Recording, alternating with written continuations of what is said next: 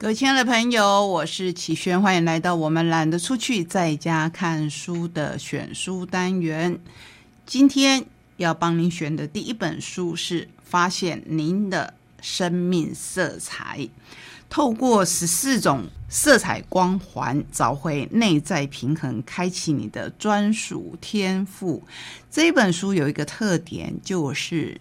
你要动笔，如果你不习惯在书上涂鸦，像齐轩，就会觉得有一点点的抗拒。不过我后来就想，我可以用铅笔来做这件事情，大概抗拒力就会少一点。由源流所出版，作者是帕马拉欧斯里。这一本书的特殊点在哪里？先帮您介绍一下，它是美国亚马逊书店畅销二十年、各界热烈回响一本精准剖析自我的色彩人格指南，也是生命解答之书。每一种颜色背后都有一个故事，隐藏着这一个人的讯息。解读你的色彩光环，了解十四种生命色彩背后的意义，找到内心的平静，恢复自身的能力，同时了解朋友与家人的个性，学习与他人和谐相处。我介绍到这边，我相信很多人就会想要看看这一本书，因为我们。天生就会渴望和谐的关系，而且我们也希望可以找到内心的平静。尤其在这个时候，你的个性如何？你来到世界的目标与目的为何？什么样的伴侣、职业最适合你？你对成功的定义为何？你有哪些正面特质跟负面的倾向？你在身体、心理、情感等方面最在乎的是什么？有没有问过自己这些问题？我相信我们这些所谓的大人都问过。当然，你也会反过来问我：齐轩，我现在才看到这本书，还来得及吗？其实每一分钟都来得及。这些问题的重要线索和答案都藏在我们的色彩光环中。作者拥有一种特别的能力，因为我们刚才讲到，你来到。世界的目标跟目的为何？光是凭色彩是不是就可以真正找到这些问题的答案呢？其实，我们每次在跟您介绍每一本书的时候，我都不想用提供答案的态度来跟您分享书，而是希望提供给你一个机会吧。或是提供给你一个选择，你可以选择看，你也可以选择不看，你可以选择相信，也可以选择不相信。不过，我们至少可以多提供你一个选择。所以呢，这些问题的重要线索和答案都藏在我们的色彩光环中。作者拥有一种特别的能力，能够看见人类不同的光环色彩。并且加以阐释。近年来，在神经心理学领域的新发现，也与色彩类型的见解高度相似。书中介绍了十四种生命色彩光环及十二种组合色彩，帮助我们找出自己的生命色彩，学会如何让每一种色彩。发挥效果，成为一个真正圆满完整的人。这些色彩包括什么呢？身体生命色彩有四个颜色：红色、橘色、红紫色跟黄色。心智生命色彩有理性中、环境中、感性中、抽象中跟绿色。棕色就是褐色，或是比较通俗的，你可以称为咖啡色。情感生命色彩有蓝色、紫色、薰衣草紫、透明色跟靛蓝色。组合生命色彩就是综合其中的两种。本书将带你解读你的色彩光环，了解每一种生命色彩背后的意义。透过本书，你会知道自己是如何思考、和他人互动、处理感情关系，以及找出你生命的目的。好，我们姑且不论最后这一项，就是找出你生命的目的。至少在这一本书，你在运用的过程当中，多多少少可以去印证自己是不是真的如他所说的那样子思考，或和他人互动、处理感情的关系。当然，这是一本。需要你用感情来投入的书。不过，我希望我们在运用它的时候呢，是可以很理智的。我不是要。介绍像命理一般的书，带领你去看到一点点蛛丝马迹，或是对自己有利的想法，就点头如捣蒜说：“对对对对，我就是这样，我就像他说的这个样子。”不是要你去相信你想相信的，而是重新去思考这一本书可能可以带给你的另一面。我们必须先爱自己，并且接受自己原本的风貌，才能心满意足的体验各种色彩的特质。当我们处于平衡的时候，每一种生命色彩所展现的基本属性、生命目的、目标还有特质，将能帮助我们发挥真正的潜力。作者帕马拉·欧斯里，他是大受欢迎的专业灵媒，还是演讲人、讲师、顾问。他的个案和参加工作坊的学员都证实，他的光环工作非常具有成效。所以，我们不用去参加工作坊，我们就看看一本书吧。如果你觉得这一本书，其实帮不上你的忙，那也没有关系。不过它前面真的很有游戏的性质，会先带领你找到你的生命色彩，就是包括我刚才说的身体、心智、情感和组合。那前面就有一些其实蛮简单的，比如说生命色彩，他会问你：我相信生命是关乎身体生物层面，不是精神层面。有三个选择：是、偶尔、不是。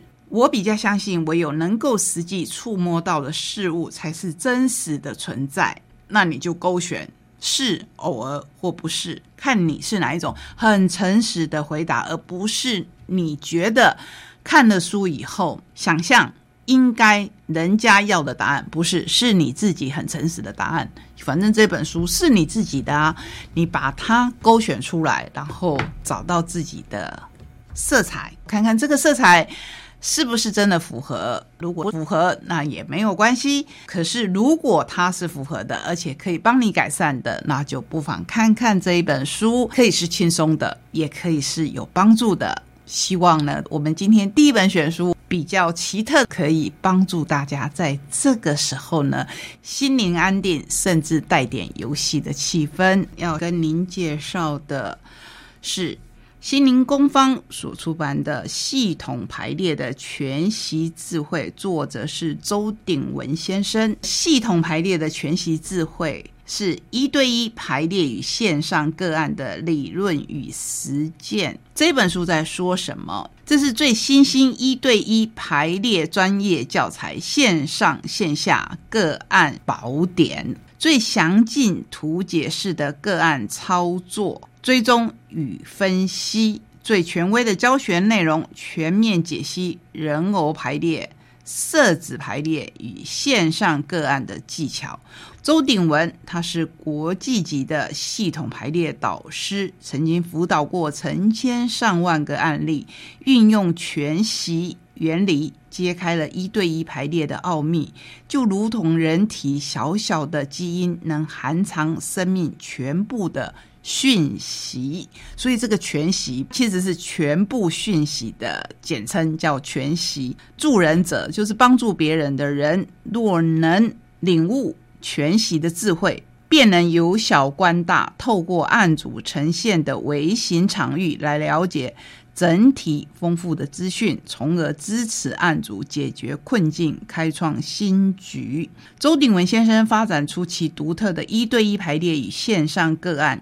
以因应案主隐私的需求及网络时代的变革，所以不是从今天开始的，也不是从疫情以后开始的，并且在本书详细的介绍这些方法的优势与限制，实用。且具体的操作实务，同时精准示范如何广泛的运用在企业组织、事业财富、家庭人际与身心健康上，是助人者必备的系统工作学习宝典。书中详列了十六项精彩的案例解析。运用范围包括生涯规划、金钱议题、情绪管理、夫妻相处与亲子教育、契约决策与人事安排，甚至是性与秘密。所以这也是必须网络一对一，真的是为了要保护我们的隐私，尤其在心理学或是说在医学上的检查方面，将我们最深层细密的讯息抽丝拔茧，找出问题核心的解决之道。你有没有兴趣知道呢？它其实里面用了乐高的玩偶来象征我们个人，你甚至可以跟已经过世的亲人或朋友去沟通。我不是在说灵学，我是说，当你从心灵上去释放你的，不管是想念、重担、歉疚感，然后化解掉这些以后，我相信呢，你的生活。会更轻松，人际关系会有所改变。我们晨曦心灵工坊的这一本书，再来介绍第三本选书，这是平安丛书，也就是皇冠集团的。没关系，你可以哭出来，一场长期照护者们的内在疗愈之旅。是不是很符合现在的形势？该为了照顾家人辞职吗？但这样一来，家里的经济要由谁来负担？父母不是我一个人的，为什么照顾的重担全部都落在我的身上？长辈卧床，孩子要养，我快撑不下去了，谁可以帮我？为了照顾母亲，我尽了最大的努力，但为什么他却把我拒之门外？为什么为了照顾妈妈，我不能享受自己的人生？但我好痛恨这样的自己。你是子女、配偶还是父母呢？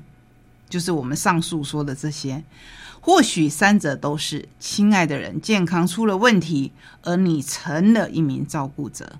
原本自由自在的你，从此要背负另一个人的余生，面对无法逃脱的责任，难道只属于自己的人生就到此为止了吗？不，你可以选择量力而为，很重要。所以我要再讲一次，你可以选择量力而为。与其把照顾当作牺牲，不如把它看作是一场与亲人的珍贵交流。它不是受难，而是一支需要不断调整步调的舞蹈。尽管一些舞步迫使你挑战极限。有些时刻令人胆战心惊，但你也将因此学会克服起见，在阴影中窥见光明。世界上没有永远不变的东西，人生也终有结束的一天。但这正是生命的意义所在。这是一趟为爱踏上的旅程。你的每一份义无反顾，都会让未来的自己感到不虚此行。勇敢的前行吧，你所做的一切终究都会值得的。当然，你也会问，就像我也会问：如果我在照顾他人的途中，我就先走了呢？那我这个不就？真的就是牺牲，而不只是这里面说的珍贵的过程。所以这样的书，我还是要再次强调，我只是提供你一个参考，甚至也只是提供我自己一个参考。你要怎么做是自己的选择。那在这个选择的过程当中，我觉得唯一要庆幸的就是，我们还有选择的自由，跟这个选择之后的决定，我们能做的努力跟调整。调整很重要，就是我刚才说的量力而为。这一本书，我希望跟你分享的就是这样，我们随时都可以调整。这里面有一篇说，我必须陪在身边，我别无选择。这里说的是一位案主。